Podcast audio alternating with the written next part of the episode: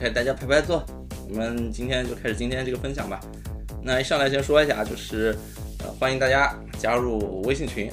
啊，因为那个我看其他播客好像都是有那个什么听众群的，我之前太低调了，一直没有把那个群打出来，但是还是有群的。那我这期如果做成播客的话，会在底下把那个群链接，包括我个人微信号链接，呃微信号二维码给放一下来，感兴趣的可以加入一下。加入的话就可以。可以看我那个朋友圈说废话呀，说骚话呀，还有什么分享点感悟啊，或者发点好玩的资源啊。最近发现了什么好的工具软件啊，还有一些什么有趣的东西吧。反正你们感兴趣可以关注一下，里面还会发直播播客和新发布的一些公众号的一些预预告吧。差不多就这样。然后呢，上来可能再来一个爹味儿预警，就是我我之前因为经常。聊这个个人感悟，然后给出一些我自己的经验建议，就有些人就觉得很爹味儿，让我爹味儿预警一下，就是防止你们觉得我随地大小爹。就是我说的都只是基于我自己的经验感悟啊，可能只适用于我个人啊。所以如果听完我说的对你有启发的话，那是我的荣幸。但是如果说我说的跟你的人生观、价值观、什么世界观发生冲突，那个太自然了啊，是地球上有八十亿人呢，所以说你可以关掉，然后去首页找找其他的节目，这样的话。因为能上首页的嘛，一般都是符合大众认知和大众情绪的东西的那个最大公约数，就不一定要来听我的了。所以这个就是车轱辘话，先来一波。对，好，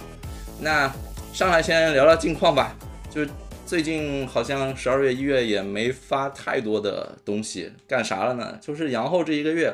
我复盘了一下，其实还是生活上有一些变化的，有三个变化。第一个是我发现我以前很爱喝糖水。就很爱喝那种可乐什么之类的碳酸饮料，那这个事儿呢被奥米克戎治好了，就是因为我前面开篇跟你们说的嘛，我那个还有点咳，就是之前阳完之后那咳嗽嘛，因为喝糖水会有痰，就是让你更想咳，很难受，所以我为了不不经常咳，我慢慢就不喝可乐，不喝糖水了，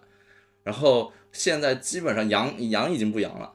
然后然后我现在彻底对糖水已经失去欲望了。就我老婆之前在喝了一个雪碧，喝了一半，然后放在冰箱里已经放了三个星期了。她后来就不喝了，我也我也差点忘了。我刚开冰箱发现还有，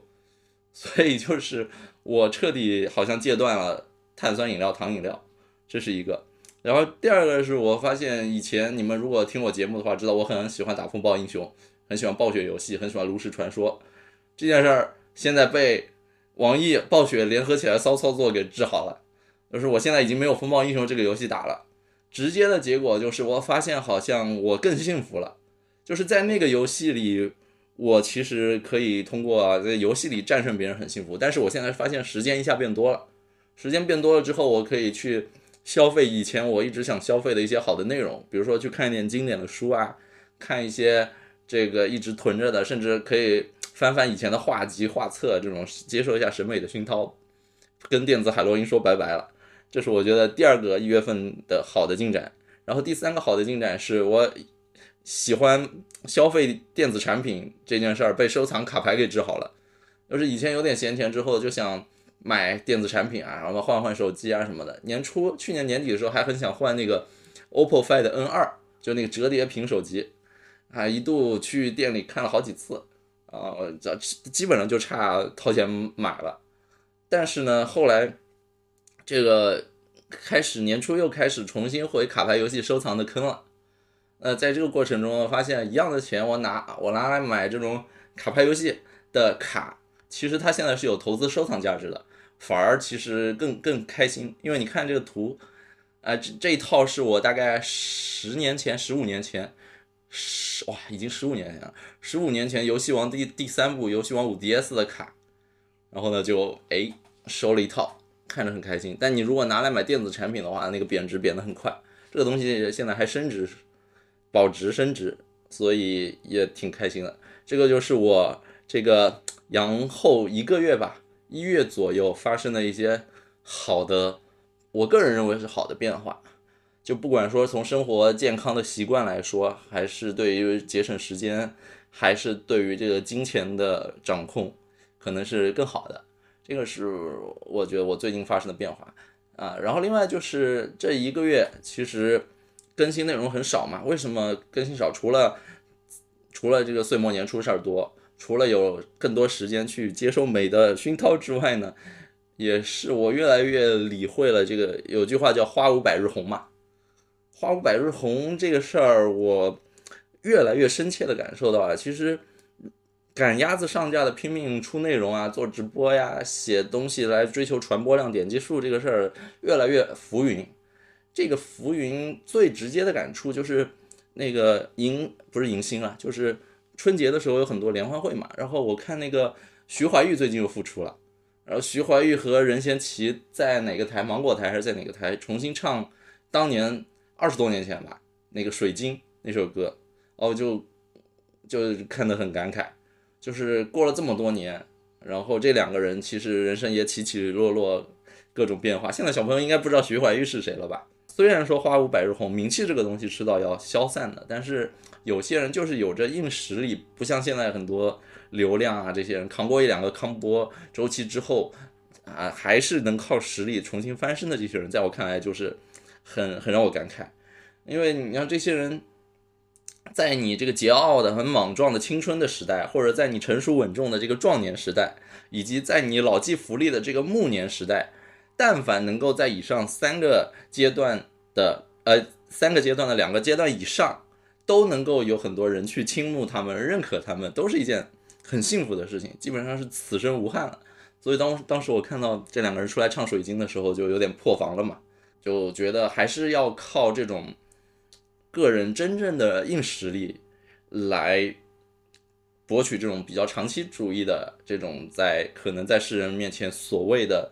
这个一点影响力，而不是说像现在短视频时代、短内容时代。随便做一点迎合大众心理的东西来博眼球，我其实我越来越不喜欢那样，所以我选题其实也不太去追逐热点，然后也不太会就是看平台流行什么，平台推什么我就做什么，基本上这样。但今天聊会涉及到一些 AI，不是我去蹭热点，是热热点正好来到了我脚下，因为你们关注我节目知道，我二零二零年的时候就开始自己写 AI 的工具来用了嘛。然后当时二零二零年下半年那个 GPT 三 API 刚出，还只是内测的时候，我就关注了，不像现在已经大家普通的 C 端用户都可以用了。我其实已经在这个行业默默关关了两三年，所以我今天也不算蹭热点吧，反正就是也也算是正好聊到了我熟悉的领域。哦对，然后说回花无百日红这个话题，我为什么不这么羡慕那些网红了？也是因为。你知道，在这行业久了之后，身边真的有创业的朋友，就是就是网红或者做做自媒体、做 KOL 的。其实，如果现实生活中认识他们的话，你会发现，其实他们现实生活中有的也很焦虑，生活未必就是这么好。呃，跟你其实看到的不太一样，就是他们在节目里可能要塑造高大上的专业形象，或者要给你带来很多快乐，但是现活现实生活中有很多人就是陷入焦。焦虑啊，纠结啊，或者什么欠债啊之类的，很多很多这样的。像我很喜欢 B 站的那个小潮院长，以前就是负债还挺多的。然后像 B 站有两个有对小夫妻叫王小白和郭浩，我很喜欢看他们拍夫妻整蛊。但我昨天晚上偶然间看到那个王小白，就是那个女生在直播间哭，就是非常焦虑的抒发，说自己的另外一半也是郭浩，也是一个有大概两三百万粉的一个一个 B 站的 UP 主，就接不到广告。因为可能两三百万粉丝算比较多了，他的那个报价就很高，导致一般广告商也不爱投他们。然后他就说，他他就想说怎么办？我得想办法去去跟报价，就是他的经纪经纪人吧谈一下，把报价给打下来。就是报价低，他说报价低不是什么问题，但是你接不到广告，你恰不到饭，你吃不上饭，这是大的问题。所以就是完全颠覆了我对于这两个很喜欢拍互互整的搞笑视频的一对小小两口的印象。我原来以为就是这么多粉丝应该非常幸福啊，然后整天嘻嘻哈哈。但是他说他那个郭浩那那个男的已经两三哎一两个月完全在重度焦虑当中度过，然后这个女的看起来是一个有点有点凶、有点疯婆娘的这样一个人设，但其实还蛮有。责任心蛮自律，然后很辛苦。昨天晚上我看他们直播到一点，然后他说他直播完了之后要接着去剪视频，然后要赶次日，也就是今天的早班车去什么重庆还是哪儿去见另一个 UP 主去拍一个主题，就就非常辛苦。看起来做自媒体这么多粉，轻轻松松。但是其实我真的不是不是很羡慕这样的生活，对，就是这是一个。然后第三点让我觉得花无百日红的原因就是，我去年呃下半年吧，我忘了几月了，可能是九月十月的时候，有段时间开始重新读三国，然后读那个呃陈寿吧《三国志》，里面看到一句话，我化用了一下那句话，后来写了一条即刻，就是叫。慕虚名必处实祸，好大言必无实学。就是你羡慕那些虚名的话，你可能会在实际生活中遇到一些祸患。然后你喜欢说大话，喜欢那种很空口满嘴跑飞机的那种好大言，必无实学。就这些人其实就没有什么真才实学。其实想想也是这样，包括反思自己过往。包括反思自己可能以前做过一些成绩之后的那种状态，其实就是这样子，所以我就不是很喜欢出来吹牛啊、扯淡，或者说去讲自己的光鲜亮丽，然后以此来来怎么获客或者怎么样，就是我觉得这个就是有点有点怎么说呢，就是慕虚名了嘛。那让我比较。欣慰的一件事就是最近一季的那个脱口秀大会，第五季吧，脱五，那最最终的冠军是呼兰，这件事儿其实也让我挺开心的，因为呼兰嘛，他的最终胜利在在于说他证明了，单纯是不管是拼颜值，还是什么讲情怀，还是炒 CP，还是去发表一些什么极端言论啊，这种博短期博眼球的东西，这些最终都敌不过。靠才华支撑的这种长续航，那呼兰其实就是靠有真的才华支撑的一种长续航了。毕竟高材生，毕竟在脱口秀行业这么多年，这这么这么多时间了，而且每一季的脱口秀这个成绩都比较靠前。我觉得这个才是长期主义，这个才是所谓借假修真。对，所以以上就是我觉得花无百日红吧。所以人不要太去追求在自媒体时代有短期有多爆火呀，或者有多。多有名，挣了多少钱，恰了多少饭，这个长续航能力会比较重要一些。不信你去想想，前两年的网红，每年平台都扶植那么几个，好吧？你今天带大家跳跳操，明天嘛去男扮女装演一些搞笑的东西，后天嘛在那喊麦，这种就是一可能一瞬间的事儿吧。当然大家追求不同，有些人追求就是两三个月挣够一辈子的钱。但是这种毕竟是人群中的少数嘛，对吧？都是天选之人，都是被平台选中的人，所以其实我现在对那些周围朋友里粉丝量巨大或者经常抛头露面、大会颁奖的朋友，我很为他们感到欣慰，我为他们取得的成绩感到很骄傲，但是我没有很羡慕他们，我我反而觉得就是。默默的在背后当一个 像像像黑手党老大一样，或者像日本动漫里那种坐在一个圆桌最后，然后遮住脸的不知道是谁的最终 BOSS，更有意思一点。对，所以这个是我现在的做内容好像没那么频繁的一个原因吧。那么说到内容的长期主义嘛，大家都知道最近 AI 很火，真的爆火，基本上没有看到什么科技。最近十年没看到什么科技像 AI 这样快速的达成了全民对它的认可，对吧？嗯嗯，不管是政府机构开始做一些研究或者预判，还是企业里面开始采购，还是 C 端普通的大众开始玩它，包括一些做网赚的、做站群的人群开始结合 AI 来赚钱，真的就一夜之间，好像就感觉，我就感觉这一周一下子就炸了。然后你去，我看那个雨森老板去搜微信指数啊，搜什么比当时奥米克戎啊，比什么什么比全运哎什么什么运动会涨得更厉害，所以肉眼可见的 AI 现在特别火。于是也有人让我来聊一聊对 AI 的一些想法吧。我先说一个搞笑的，就是啊少南白光他们做那个小报童，不是有一个哥们儿开始写 AI 商业项目解析这样一个专栏嘛？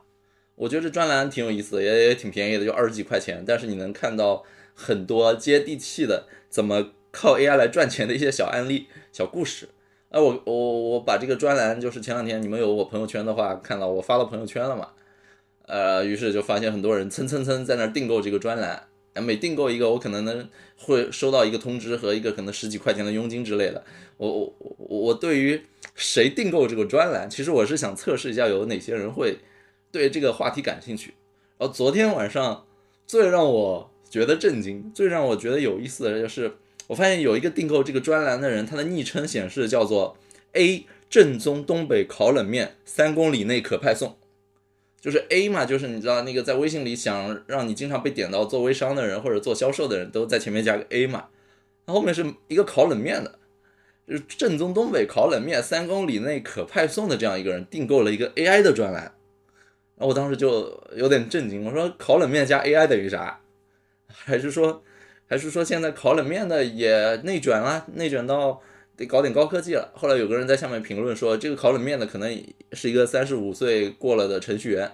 不得不烤冷面。但是发现好像又找到了一波新的科技浪潮。我觉得可能可能是这个原因啊。当然有人说这个名称有没有是别人取名字来来玩的？我觉得也有可能啦。但反正 就是我觉得这个点挺有意思的。然后呢，我也发现身边很多人对于 AI 进入生活这件事儿啊。嗯，可能接受程度的快慢是不一样的。我跟你们讲一个好玩的，就是那个 K K 写《失控》，十年前很火的一本科技装逼书叫《失控》。那个 K K 嘛，就 Kevin Kelly 是那个连线 Wire 的杂志的主编，他在日本好像是去年嘛发了一本新书，叫《五千天后的世界》，只在日本市场发。我当时是，其实我我我那套系统可以翻译日文的嘛，我我已经看完了，但是今年。在去年底的时候，十二月的时候，中信的编辑找到我，让我给这本书做一些校校对的工作，因为它涉及到一些专业的术语啊，还有一些这个可能文风习惯、文法之类的吧，让我帮他做一下校对。然后校对完了之后，出版社编辑还挺挺感，也不能说感激吧，这说的太大，就是挺谢谢我，然后说让我帮他们写一个推荐语，给这本书写一个一百字左右的推荐语。那 K K 那本书讲的是一百天后的。世界，其中涉及到很多就是对于 AI 对于未来世界改造的一些预判嘛。所以我看完他们那个中译版的这本书之后，我就在纠结我要怎么写推荐语。后来就在我纠结的时候，我扫了一眼我浏览器的那个书签栏，其中有 ChatGPT，所以哎，我就很自然点进 ChatGPT，然后对他说：“你帮我写一段一百字左右的推荐语，来推荐一下 KK 新书。”然后那个 ChatGPT 也。根本不知道是什么书，反正就帮我洋洋洒洒的，真的写了一段，啊，写出来的东西我把它稍微改了一下语言习惯，删掉点不太合适的，加了一点我觉得还好的东西之后呢，我就发给编辑了。编辑收到之后呢，就反正咱们没多想。后来我告诉编辑说，这段就是我用 AI 生成的，一段用 AI 生成的推荐语，特别适合送给一本讲 AI 改造世界的书。那编辑哎挺接受这个事儿的，我不知道他们最后会不会用那个书，可能今年四月五月会出，我不知道他最后会不会用我的推荐语，但我觉得我这样的做法蛮新颖的。如果但凡出版社有点 sense 的话，应该采用这个是非常 callback 这本书主题的一个做法吧。后来我还跟那个编辑聊嘛，编辑知道了这个推荐语之后，他又给我出了几道题，让我用 AI 做一下，然后 AI。产生的文本结果让他既兴奋又焦虑，就说，哎呀，以后编辑的工作好像要被 AI 取代了呀。然后最后我跟他聊了聊，安抚一下他。其实到最后，如果纯粹只是讲这种内容的逻辑性、严密或者硬核程度的话，AI 写出来的东西未必比人类写的差。但是人类的编辑的擅长在于能够去核对事实，以及对于文采，就是把一段。很干燥、很晦涩或者很平实的语言变得更有文采，这个是人类编辑可能能做到的。短期内啊，短期内 AI 应该超不过。所以那个那位编辑大人就就想，哎，感谢你啊，给我一个方向，我可能以后得在文采方面多去这个做一些提升了。这个是这个是 AI 对于出版行业，然后呢，AI 对于公务员行业有很玩好玩的。呃，我看到就是群里有张截图。让 AI 写一段这种思想汇报，你们懂的，就是那种思想汇报，呃，可能很多党政机关、很多公务员每年年底的时候要写写一下，可能几千上万字。但是这种文字呢，就是它的增量信息密度会差一点，它主要是用来这个表忠心的嘛，都懂的。所以你要从这样的文字里看到太多具体可行动的文字呢，一般不太会出现在这样的文稿里。然后 AI 就写的非常好。然后我把这个 AI 写的东西呢，某天晚上发给我做公务员的朋友看，然后那个原意是想让他体会到，就是啊，以后你再写这样的东西轻松了，可能可以借助 AI 来帮你搞定一些事情。那他的第一反应是，哎，不要这样吧，我我白天已经看了一天这样的东西了，你晚上不要再给我看了，就是就是已经累到或者心累到不太想再接触这样的文字了。啊，这是这是，拿 AI 给公务员看，然后昨天，呃，我还拿那个 AI 给一个做公关的朋友看，那做公关朋友就是要给李佳琦写一个口播稿吧，好像时间很赶，就是埋着头在写。后来我说你给李佳琦写，我让 AI 帮你写一段吧，你大概跟我讲一下。然后他就说他们最近推出了一种新的技术吧，好像就是把那个太阳紫外线光。转变成对人体人体的皮肤有益的什么什么光线之类的，反正就这种技术，然后把它写一个公关稿，然后 AI 就洋洋洒洒的写出来了。但是呢，做公关行业大家也懂，就是很辛苦，卡时间、卡点，跟很多人对接。其实最后的结论是，与其让 AI 帮我写了，我来看去检查，不如我在吃饭的时候掏出电脑来，自己赶紧把老板要的东西十分钟应付掉，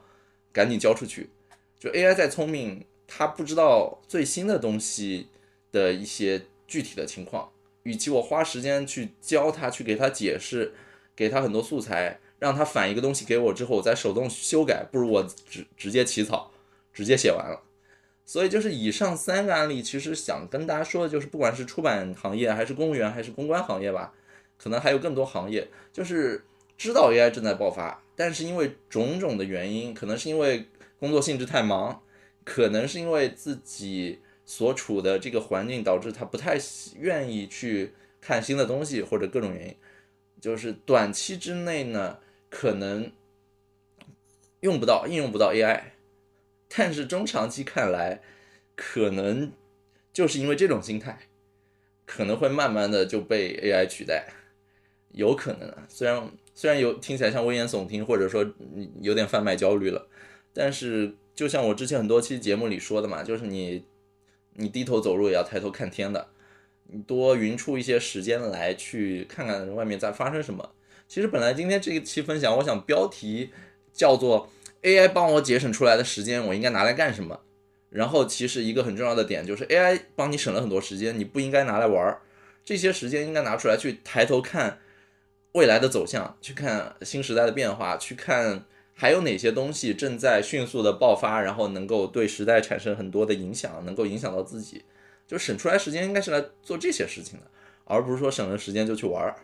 这个是我我我的一些想法吧。所以刚才聊了就是，呃，正在爆发的 AI 对于一些行业的一些小小的影响，我我身边的一些观察一些案例，然后我再来聊聊我自己的感想，就是 AI 它对于创作者经济对于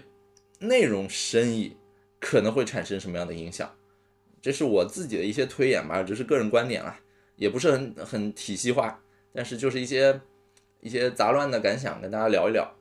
就是大家知道，内容生意或者创作者经济，无非就是在输出，然后让别人去消费嘛。那这当中它的模式或者说它核心的这种商业逻辑是两种，一种叫做。去弥合信息的不对称，或者说叫贩卖信息的不对等，呃，或者就是信息的搬运也好，还是就是怎么说让大家信息能够平等，这个当中是有一个价值在里面的。然后另一种创作者经济或者内容生意叫做去跟你的受众产生共情，去给他们做心理抚慰，去给他们做心理按摩、心理马杀鸡，这是两种，一种可能偏理性，一种偏感性。这两种都是有巨大的受众和巨大的商业价值的嘛。然后我先说刚才说的后一种，就是共情或者说心理抚慰这种。就是共情心理抚慰，其实我简简单草率的概括就是做情绪类内容嘛。那我个人其实你们如果关注我内容的话，我不太爱做情绪类的内容，就是聊个情感故事啊，呃，大家一起去抨击一下渣男呀，或者说这个什么，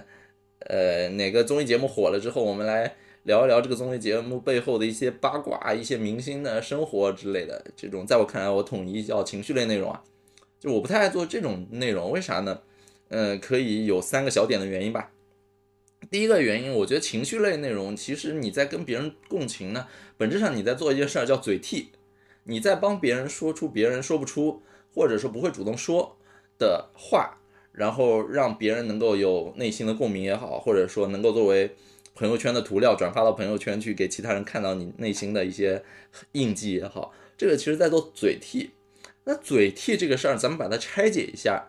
是在干嘛呢？其实是在做的就是叫所谓表达能力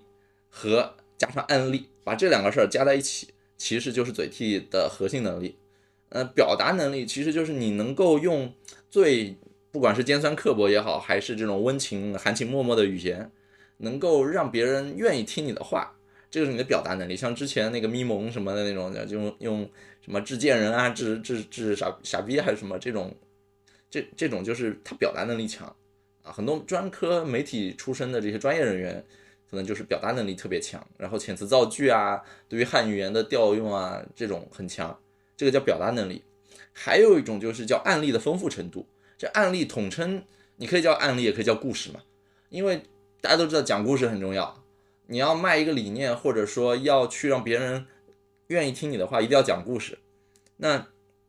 其实就是这两点能力当中，我觉得首先表达能力这个东西啊，中长期看是可以被 AI 给轻易的取代的。为什么？表达能力无非就是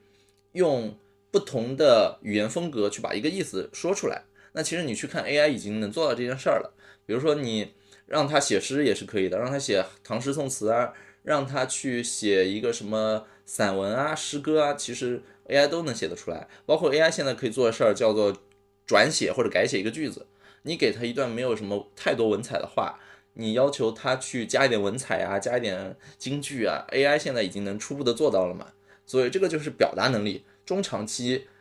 靠人脑，其实可能速率上不太比得过 AI，这是表达能力。然后刚刚说的另一个案例丰富程度或者故事丰富程度这件事儿呢，它是可以被胡编乱造，可以被添油加醋的。因为光光我知道就有很多所谓的网红或者以前公众号时代有很多写手，就是靠编故事或者去照搬别人的故事来填充自己，就就瞎编的都很多啊。所以嘴替这件事儿的两个核心维度，一个表达能力，一个案例故事的丰富程度，在我看来，中长期在 AI。时代都不能够构成你的内容生意的护城河，所以这是我不做情绪类内容的第一个小原因。然后我不做情绪类内容第二个小原原因叫做大家知道都知道有句话叫好事不出门坏事传千里嘛。那你要做内容，你一定是追求传播性的，所以基于以往的测试下来，一定是多写一些负面啊坏坏的东西，比写写一些伪光正的可能更容易传播。那你要多去。写负面坏的事情，吃嘴替这碗饭的话，就导致你势必得多去看一些负面的东西，多去接触啊，多去采访啊，多去呃微博热搜上看看今天又有什么瓜，或者哪里哪里又出了什么事儿，然后在规避掉一些敏感东西之后，剩下那些鸡零狗碎的东西，那些负面情绪，来结合你自己的表达能力，把它变成一个内容朝外输出嘛。那我觉得这个东西中长期看来是不利于身心健康的。一个内容创作者大量的去看这种负面的东西，就像很多心理分析师自己心里都是有问题的，啊，就所以我不太愿意做这样的东西，我宁愿多去看一些美好的东西，然后只有自己知道，就是你的一些小确幸啊、小幸福，只只在你身边发生，你也不太需要向公众展示，但你这辈子活得很快乐，我觉得就很好。然后我不不想做情绪类内容的第三点原因，你看很多人很。很擅长当嘴替，很擅长去说一些话，但只在必要的时候，没必要的时候，他不会免费的对公众来说这件事儿，因为他可能更加知道一件事儿叫枪打出头鸟。你你为太多人去做嘴替，说一些不好的东西，迟早有一天，这个不知道会不会秋后算账算到你，这个我就不展开说了吧，反正你们都懂的。所以就是你不像海外，你可以做那什么群体诉讼，哎，什么苹苹果偷偷降频啦，偷偷偷偷什么调调频给这个电池，呃，这个电量做了一些什么乱七八糟的降速之后，哎，我我作为一个律师，我可以代表很多人一起打官司，我还能靠这个赚钱，那我愿意当这个出头鸟。但是在国内你又很难去做类似的事情，对吧？所以最后的结果就是共情、心理抚慰，然后。就是有很多人会喜欢你，但是你知道多少人喜欢的是你年轻的容颜？就是这个歌词啊，可能小朋友都没听过了。就是很多做嘴替生意的人，也是因为你处在可能比较相对年轻，或者也不跟受众年龄差别特别大的这个年龄段，对吧？你可能二三十岁，你来做情感上的内容，那你可能是有经验，或者说这个跟大家在同一个年龄段嘛，对吧？如果你年龄再大一点，你四五十岁来做情感上的内容，你可能就被很多人说成是爹味儿。对，所以我觉得我不太愿意做共情类的或者心理抚慰内内容。唯一一个例外可能是我愿意写段子，段子也算共情，但是是把好笑的东西让大家都能一起笑出来。我觉得这写段子是我可能愿意做的，就是因为你知道困惑，很多时候困惑是写给自己的嘛，写在日记里啊，写在 Flomo 里，困惑是写给自己的。然后呢，价值是写给别人的，就是像我我输出一些内容，输出一些自己观点，或者过往可能多少年的一些经验，做成一些课程啊，做成一些什么培训资料，这种价值是写给别人的。对我来说已经没那么大的价值了，因为都是我已经知道的，都是我已经习以为常的东西。唯一的价值可能是用它来交换金钱，对吧？困惑是写给自己的，价值是写给别人的。只有段子是属于大家的，就是一个好段子，我自己想出来也会笑。然后我发发出来，大家看到都会笑，都会点赞。这个事儿是我觉得脱口秀可能很大的一个意义。我今天还去看自己去年 Q 二 Q 三写的段子合集，在那个公众号上，就是增长黑客范冰公众号上啊，写的真好呀！好的段子，我当时怎么想出来的？就好好笑，现在都觉得好好笑，特别是一些谐音梗。没看过的强烈推荐去看一下，在那个公众号增长黑客范冰去翻以前的二零零二年。Q 二 Q 三的那两两篇是我好笑的段子集中爆发的时候，Q 四好像就没那么好笑了。Q 四为啥？哦，Q 四就是那个嘛，大家集体那个啥了，对吧？所以一下子有羊的羊啊，或者或者这个什么，真的真的好好笑啊。所以这个就是我觉得创作者经济或者内容生意里的共情这块儿，我不会太去碰的一块儿。那我个人更愿意做偏理性的那一部分，也就是去弥合信息的不对称这块儿，我个人比较愿意去做这样的内容。但是这样的内容呢，其实随着 AI 时代的到来，我发现会有一些改变的。就是你知道以以前弥合信息不对等的时候，你是有一个信息差，你处在一个信息高地，或者在一个什么信息源头上游。那随着 AI 的发展之后，你会发现以后未来世界可能你。一个普通人头脑当中储存的这个知识的多寡，不太能够再成为判断一个人聪明与否的标志啊。因为比如说判断 IQ，判断人的智商，以前有很多维度嘛，什么记忆力啊，什么反应力啊，还有什么什么什么各种各样的力，好像有六个维度啊，我记得。就是，但是记忆力这块儿其实慢慢会被 AI 取代，你不太需要记太多东西去死记硬背了。可能更多的就是你的思维方式、思维习惯，可能会变成更重要的事情。那未来大家可能都能够通过 AI 来平等的获取很丰富的知识啊、资源啊这这类东西了。我今天还在那个推上看到有一个叫一起发财那姐们儿，她她是那个结婚了之后，她给她小孩做早教嘛，然后他现在用 AI 就是给小孩写寒假作业。写英语的寒假作业，呃，就是好像说，就是请把某一个词，比如说 account 还是 accountable，请把这个词的所有意思连起来写成一个故事，然后 AI 就真的写了一个故事给那个小孩看，就整个过程让小朋友学这个英语的能力简直就是碾压级的维度，然后对于据据他反馈啊，反正就是效果特别好，在学校里面碾压其他小朋友。就真正越来越感觉到 AI 可能对于人的智力飞跃的一个影响正在开始发生了。当所有人都去拥有共同的知识的时候，它很像一个什么？很像是所谓共同富裕啊。这共同富裕就是当大家身家都差不多的时候，大家这个银行账面上资产都差不多的时候，你说你更懂怎么赚钱这件事儿有用吗？好像就没有什么用。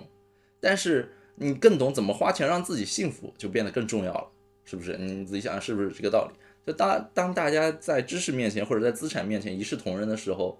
外部的这种光鲜亮丽好像不如内心的平静或者内心幸福这么重要了。那这件事儿最近跟我一个新的小小的转变有点相似的，就是就像我现在逛书店已经逛的越来越少了。我以前其实是一个很爱逛书店的人，不管以前去哪个城市吧，去那个城市，不管是做演讲还是做培训还是做什么大课。完了之后，我会在那个城市可能多待个半天、一天、两天的，其中有大半天可能就是在那个城市找最好的书店。但是我现在对于书店这件事儿，其实逛的越来越少了，有几个原因。第一个原因就是我觉得逛书店这件事儿，就是算是短暂的内心平和，算是一个某种意义上虚假的岁月静好啊。你说这些东西都是浮光掠影啊。你你去想，你身边有多少那种网红或者那种喜欢探店的人去逛书店，真的去买书好像也不多。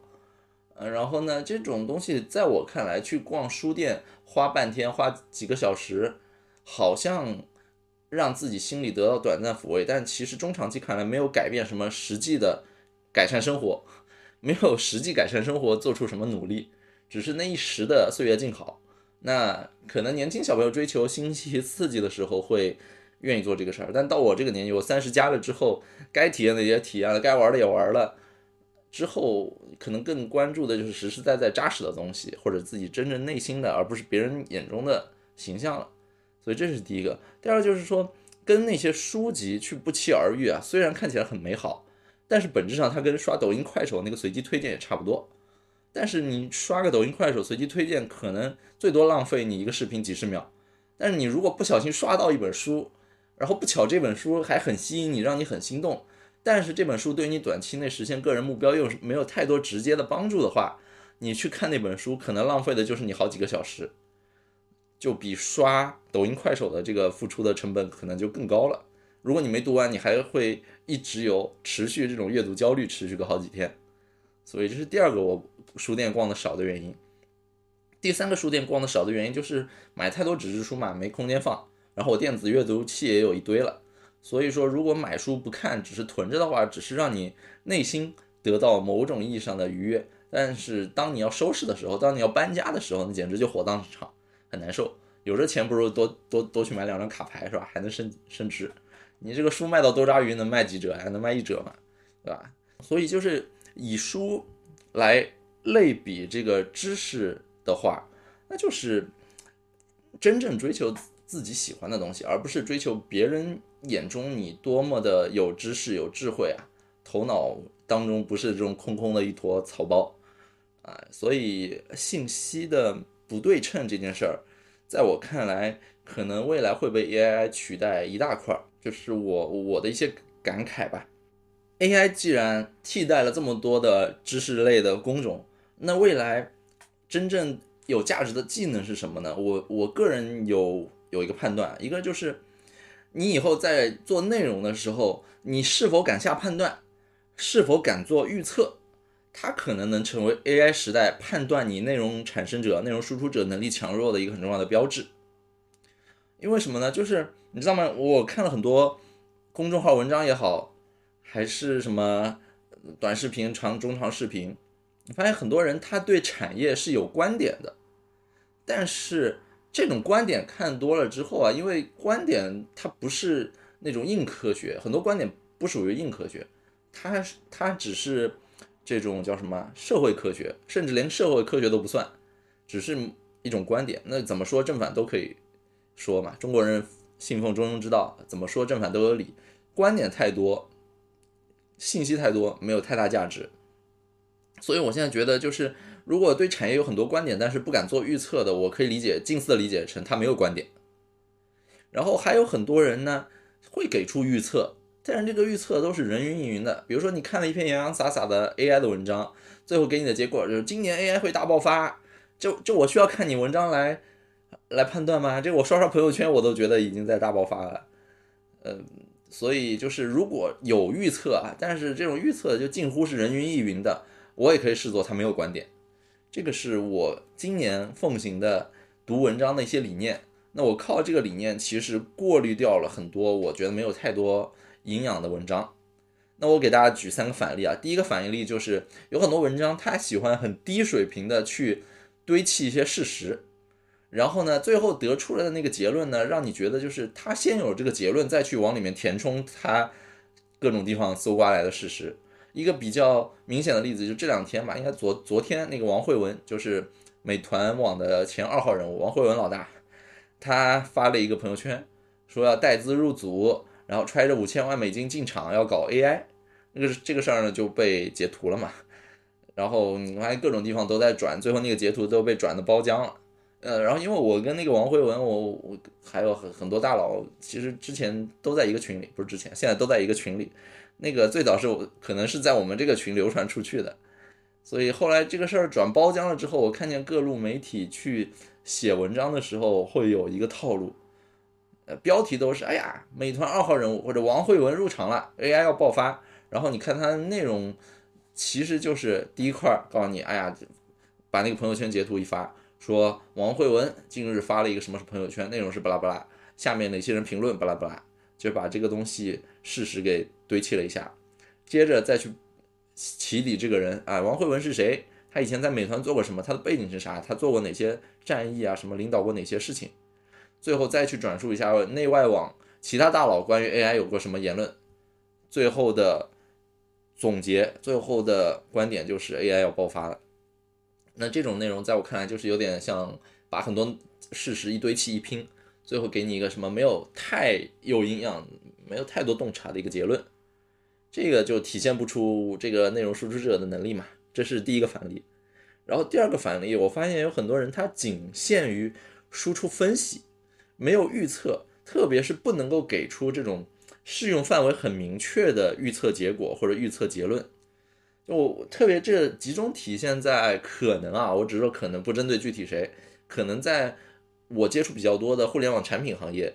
会比较多一些，因为你知道人人都是产品经理嘛，谁都能够对产品来说两句自己的观点。但难的是能够结合数据啊、洞察去给出一些判断。你会发现很多没有洋洋洒洒几千字的产品分析，里面愣是能够不带一个数据。那基本上这种文章，我的经验就是百分之九十可能就是不值一读的废话，或者就片汤话，或者就是一个过期、过时信息的一个汇总。之前我在哪儿，在某一个社交网络上看见某一位 PM 发了一个文章，呃，发了一个状态，就开始讨论说。验证码这个设计到底是四位数好还是六位数好？然后下面就有可能同行在下面会评论嘛，引起了某种程度上一个小范围的热烈的讨论。就这个事儿，第一它有价值吗？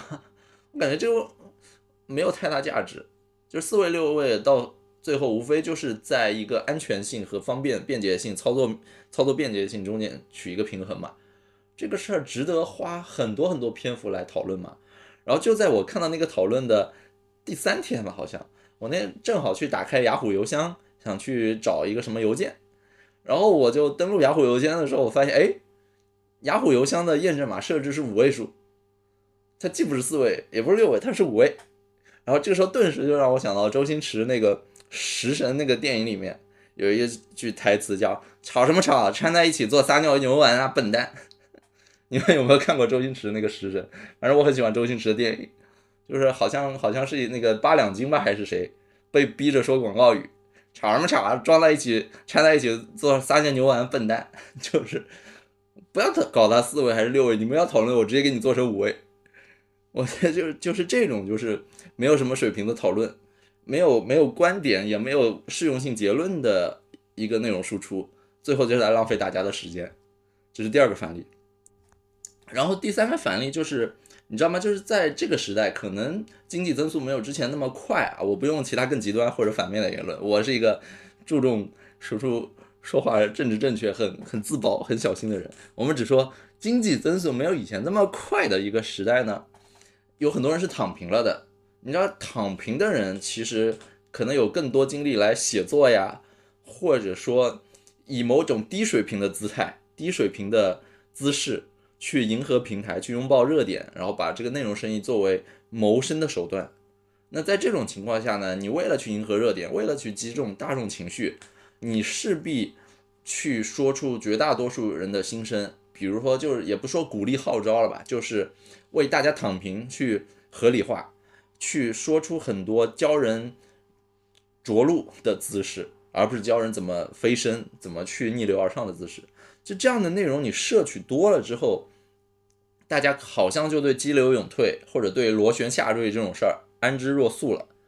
但是这个时代真正教教人保持这种昂扬向上姿态的，其实还是那些有营养的，并且是真实进取的一些故事。那在这个时代，我是觉得，虽然好像大家都说躺平啊，或者说没有以前这么有有干劲了，呃，但我觉得吧，还是咱们取法乎上得其中。就你你拼命跑，你起码还能保持停在原地。但如果你躺平等死的话，你那种文章那种。安之若素或者那种就是小某书那种平台刷太多的话，可能他们唯一的价值就是把哎呦，不说唯一吧，太太绝对了，就是他们很可能对你人生产生的影响就是把你送进时代更迭的这个历史的垃圾堆里。别人还在往前，可能还有着一丝这个雄心壮志，你涉及了太摄取了太多这个时代。躺平稳了之后，你是不是整个人就没有以前那么斗志了？就是我其实好像在说别人，也是我自己对自我的一个反思。因为我前两年其实也躺得挺平的，但是其实内心还是有一股火，还是要出来干点事儿。我相信很多行业里的人也是这样，否则也不可能 AI 一出来，这么多人一下子好像又抓住了一个新的稻草一样，真的是这样。所以呢，就是刚才说了这三个反例，核心还是要表达。就是 AI 已经取代我们输出了这么多内容了，你如果还是出来输出内容，你表达不出你的观点，并且不敢做预测的话，其实近似可以看作一个只是信息的搬运工，或者说一个情绪的垃圾桶。那这样的人可能会越来越多，这种低水平的内容呢，也会让没有鉴别力的人、没有审美能力或者没有呃这种品味的。人吧，相对来说可能越越来越躺平，越来越对他们中长期的健康不利，就像温水煮青蛙一样，一直在消费这样的内容。所以我个人觉得，就是 AI 来了之后，大家一方面要去驾驭好 AI，给你提高输出内容效率；另外一方面，你的核心能力应该放在去做那种能够归因、能够分析判断、能够对未来做出预测上。我觉得这个是呃当下。AI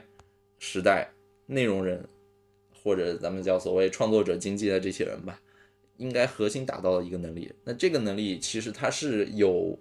边界，同时也能够对你真实水平做出一个预测的嘛。因为你如果一直预测、一直判断很准，大家就知道你这个人，不管是信息摄取渠道，还是分析思维能力，还是对于真实世界。物理世界的这个感知、判断以及经营，比 AI 强。AI 再怎么说，它也只是在二进制世界嘛，对吧？AI 能够爬取的那些信息，能够喂给他们一些语速，只是来自于被数字化记录或者被网络化存储的那些文字。那但凡没有被数字化记录、没有被网络化存储的文字，AI 基本上就无缘。而那些可能是人类更更多的这种潜藏的结晶，就像被埋在。地球底下的那些煤炭一样，一直被埋着，对吧？我顺便说到这个，我顺便小扯一个，就是我之前读了一本书，叫《煤老板自述三十年》，就是这个书现在应该能买到旧书，但是未来这种书能出版越来越少了，因为它是把煤老板时代那些在这个利益链条上下游的很多人真实发生的很多事情记述下来的，有些东西只在那个时代才有，啊，在这个时代可能已经不会有了，甚至就算有也。不可能再让你出版了，啊，这本书是一个合法出版物，啊，所以就是有很多鲜活的、又真实的、又渺小的，但是又很膨胀的人生，和这个，呃，过去可能几十年国内真实的老百姓的命运和生态，记述在一个又一个的像像访访谈一样的故事里。但是这本书呢，好，我是没有搜到这种电子出版的，只有人扫的 PDF 版本。就是你要知道，人类世界上有太多太多书不会再出版了，有太多太多前人的智慧已经被高度凝练、高度概括的书不会再成为这个世界上你能看到的东西了。那 AI 能学习的那个那个几千亿的数据，只是沧海一粟，所以。还是要拥抱真实的生活，还是要拥抱真实的世界，去物理世界里去寻找那些 AI 学习不到的东西啊，那种就是啊，AI 很多时候掌握的是外行认为你需要掌握的事实，但是物理世界发生的很多是实践成功者需要的那些知识啊，这是扯了一个题外话吧。最后我再说一下，就是以后什么样的东西。值钱什么样的东西不值钱？我觉得随着 AI 时代的到来啊，以后这种抽离你的人设、抽离你的跟你具体绑定一些故事和案例的那些很泛用型的问题、泛用型的知识，以后可能就交给 AI 了。就是对谁都能够，呃，什么叫泛用性问题啊？举个例子，就是比如说怎么给自行车打气啊，这个游泳用什么姿势比较方便呀？就是这种对大多数人都比较有泛用型的知识，可能就是 AI 能回答的。具体你们看我公众号，我之前拿那个知乎的，好像前两百问题里挑选了一些去问那个 AI，然后 ChatGPT 就给了很多四平八稳的回答，确实也是回答，但是不那么有怎么说建设性吧，不那么有太有意思，很四平八稳。就这种问题以后交就交给 AI 了，就是你可以理解成泛用型的道理已经不值钱了，道理本身就不值钱，泛用型的道理可能就更不值钱了。那未来什么是值钱的呢？我觉得以后但凡你有独特的经历或者故事或者案例或者人设品牌这些东西可能会更值钱。那么以这个东西往下继续推演的话，可能有两类生意会更吃香，一类生意就是。你眼见为实、身临其境的体验性的内容，比如说你是一个健美教练，你拍视频教大家怎么健美、怎么跳操，然后加入很多你一路以来吃了哪些补剂啊，然后训练哪些肌肉啊，然后产生哪些挫败的这种东西，然后包括你如果是一个全球都飞来飞去的投资人，你带大家一边鉴赏世界各地的风光，一边把你最近一两年内的这种。呃，看过的各种七七八八的企业的一些别人看不到的东西，比如说你去哪个硅谷大厂，或者去哪儿哪个新的公司，把里面的一些新的黑科技给人拍一拍，这种也算是体验类的视频。然后包括如果你是一个实盘赚钱的交易员，你天天去拍你的那个大盘，你去拍你怎么去做交易，这也算是让不做交易的人能够感受这种交易员的一天，就这种。亲身体验、身临其境类的内容呢，可能会变成比较吃香的生意，因为不是每个人都能过你的人生嘛。让别人去窥探、窥思、窥，就是发现自己以前没有见过的世界，真实世界，而且是以这种信息量密度比较大的形式，比如说视频，啊，包括播客了，其实也是一种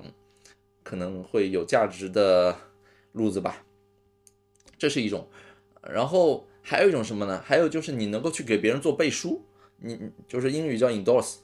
你能够去背书别人确实有这个独特经历、故事、案例、人设、品牌。你如果做这样一家机构的话，可能也是有机会的。比如说，哎，小红书上是好像是好几个网红，人人都是 UCL 毕业或者清北复交长春藤毕业，真的假的？我不知道。这种人一抓一大把。然后在上海，可能一个广告路牌掉下来砸死十个里有八个是清北复交的，之后你会觉得这个就有点假，不太相信他们说的话。哎，但是如果说小红书官方承认的某家 MCN 未来给这些人打标签，这些人真的是高学历、高智商啊，还上过什么什么智商类的综艺，然后带货，你可能就会相信。台湾以前有个叫李克太太的，就是这样一个人设嘛，就是你能够为别人的。真实的水平来做背书的这些专业机构，比如说你搞一个某某大赏，或者说你搞一个某某指数，或者你搞一个某某热榜之类的，你做这样的生意可能会有机会。因为 AI 让越来越多人都能够做输出生意之后呢，你很难判断出一个人真实水平了。那你就像一个评级机构一样去给别人做评级嘛，对吧？所以这个也是就是就是做本质就是榜单生意，榜单是一个很大的生意啊。这个有有福布斯啊，有微博热榜，有新榜，对吧？做榜单生意你去看一下，可能会有机会。对，这个呢就是我觉得未来 AI 时代。可能能让什么样的内容创作者和生意机构比较值钱，然后哪些不值钱，这我个人的一个小判断。那今天这节目最后呢，分享一个我在直播开始之前刚看到的，就是国外有一个叫 Lex Friedman，他做一个播客就叫什么 Lex Friedman，好像是一个挺有名的一个 podcaster。然后他是 MIT 的一个研究科学家，这哥们儿发了一个推，然后内容直接给你们翻译过来，就是对呃 AI 的一个评述吧，我直接翻译过来，像他像写诗一样，写了好几行，呃，我翻译过来是这样的，就是说人类是 ChatGPT 的一个 API，然后呢 ChatGPT 又是 Python 的 API。Python 又是 C 语言的 API，C 语言又是汇编语言的 API，那汇编语言又是二进制的 API，二进制呢又是物理世界的 API，最后物理世界呢又是这个宇宙统管这个宇宙运转机器的一个 API，然后最后发现一切都是可以被计算的，这个还是有点硬的。怎么理解 API？就是你理解成，呃。比如说第一句，人类是 Chat GPT 的 API，你可以理解成人类给 Chat GPT 提供了很多工具、资源、养料。通过比如说人类大量的去喂养它呀，或者自己去跟它聊天交流，让这个 Chat GPT 越来越聪明了。所以就是人类是 Chat GPT 的 API。最后这个 Chat GPT 又是 Python 的 API，因为你发现很多人哎能够用 Chat GPT 去帮他们更好的写 Python 的程序了。然后 Python 又是 C 语言的 API，因为 C 语言相对来说是更底层的机器语言，然后 Python 其实有点像像粘合语言，像像胶水语言，可以这样理解啊。具体我就不展开，但是你会发现一层层往下推演之后呢，人类好像只是这个机械转动的物质世界的一个小小的工具，工具人，真工具人，工具。或者电池，或者一个接口，最后你还发现，就是人类沦为了这个世界怎么说？呃，运转的一个生殖交配的机器，或者一个工具，一个器官。啊，这个在刚才那个 F. Friedman 的那个推下面有一个点赞比较高的评论，就是这么回复的嘛，就是一个环节，一个螺丝钉。我们每个人可能就是这个宇宙运转的一个小小螺丝钉。啊营养液也好，电池也好，啊，矿石也好，你怎么说都可以，对吧？所以就如果你最近看了《三体》的话，也是这个感触了。人类真的太渺小了，宇宙根本不在乎你，消灭你与你无关。然后真正能在历史上留名、名垂青史的人少之又少，真正能在网上红个三五十年，网络网红这件事本身都没有十年。对，所以人类真是太渺小了，AI 可能长存。人类只是短短一瞬，这就是我最近的一些思考吧。对，所以也不知道，反正就瞎扯淡，也不知道对你们有没有帮助了。啊，最后呢，就是今天直播的正式内容就这样。然后大家有兴趣去我的微信群，或者去公众号去微信加一下啊。有兴趣的知识星球可以看一下。啊，你们去那些地方能够看到我其他有一些链接了。我并不承诺以后会提高输出的频次。但是我会尽量把我输出的内容都当成我的作品，我不希望一个东西爆火，但是我希望一年后、两年后，甚至五年、十年之后，给自己的子嗣去消费我以往内容的时候呢，是能拿得出手的一个作品。也希望说两三年之后再听今天对于 AI 的一些判断呢，没有没有太偏差，那就说明我还是多多少少思考过，好吧？行，那今天直播的内容就是这样。